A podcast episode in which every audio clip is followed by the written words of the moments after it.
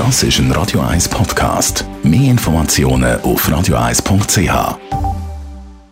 Der Wohntipp auf Radio 1 wird Ihnen präsentiert vom Hauseigentümerverband Schweiz. www.hev-schweiz.ch es kann ja schon mal etwas kaputt gehen in einer Mietwohnung. Zum Beispiel gibt es plötzlich einen Sprung in den Badzimmerplättchen oder der Laminatboden ist verkratzt oder das Fenster geht nicht mehr richtig zu.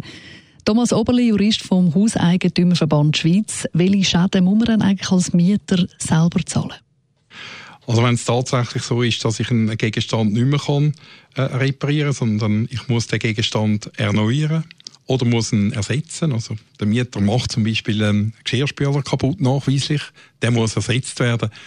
Oder der Farbanstrich wird durch den Mieter abgenutzt, zum Beispiel durch Rauchen. Dann ist es so, dass der Mieter immer nur den Teil zahlen muss, vom Schaden, der noch nicht amortisiert ist. Also beim Ersatz zahlt der Mieter nie 100% vom Schaden, sondern nur den Wert, der noch hätte müssen erreicht werden, wenn der Mieter den Gegenstand eben nicht kaputt gemacht hätte. Mhm. Und da redet man ja vom sogenannten Zeitwert. Wie wird der berechnet? Ja, da muss man immer wissen, was die Lebensdauer von einer so einer Einrichtung ist. Als Beispiel hat man den Farbanstrich. Der Farbanstrich hat nach der Lebensdauertabelle vom Hauseigentümerverband und dem Mieterverband eine Lebensdauer von acht Jahren. Und das bedeutet jetzt, wenn nach fünf Jahren der Farbanstrich erneuert werden muss, weil der Mieter dazu geführt hat, durch Rauchen, dann muss der Mieter nur noch für drei Jahre an diesen Schaden zahlen. Und der Zeitwert der ist ja sicher auch beim Hauseigentümerverband immer mal wieder Thema. Ja, es hat einen äh, Fall in der Praxis gegeben, wo ein Mieter angeblich den Bachhofen kaputt gemacht hat. Das Bachhofen musste ersetzt werden nach über 17 Jahren.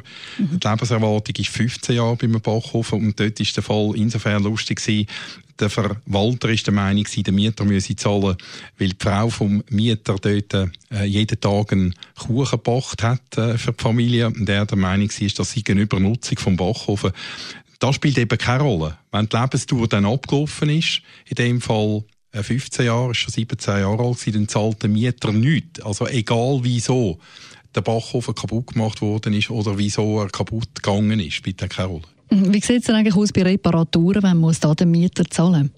Also immer unter der Voraussetzung, dass man dem Mieter kann nachweisen kann, dass er schuld ist, dass etwas kaputt gegangen ist. Dann ist es bei der Reparatur anders als bei der Erneuerung oder bei einem Totalersatz. Dort zahlt der Mieter dann tatsächlich 100 Prozent.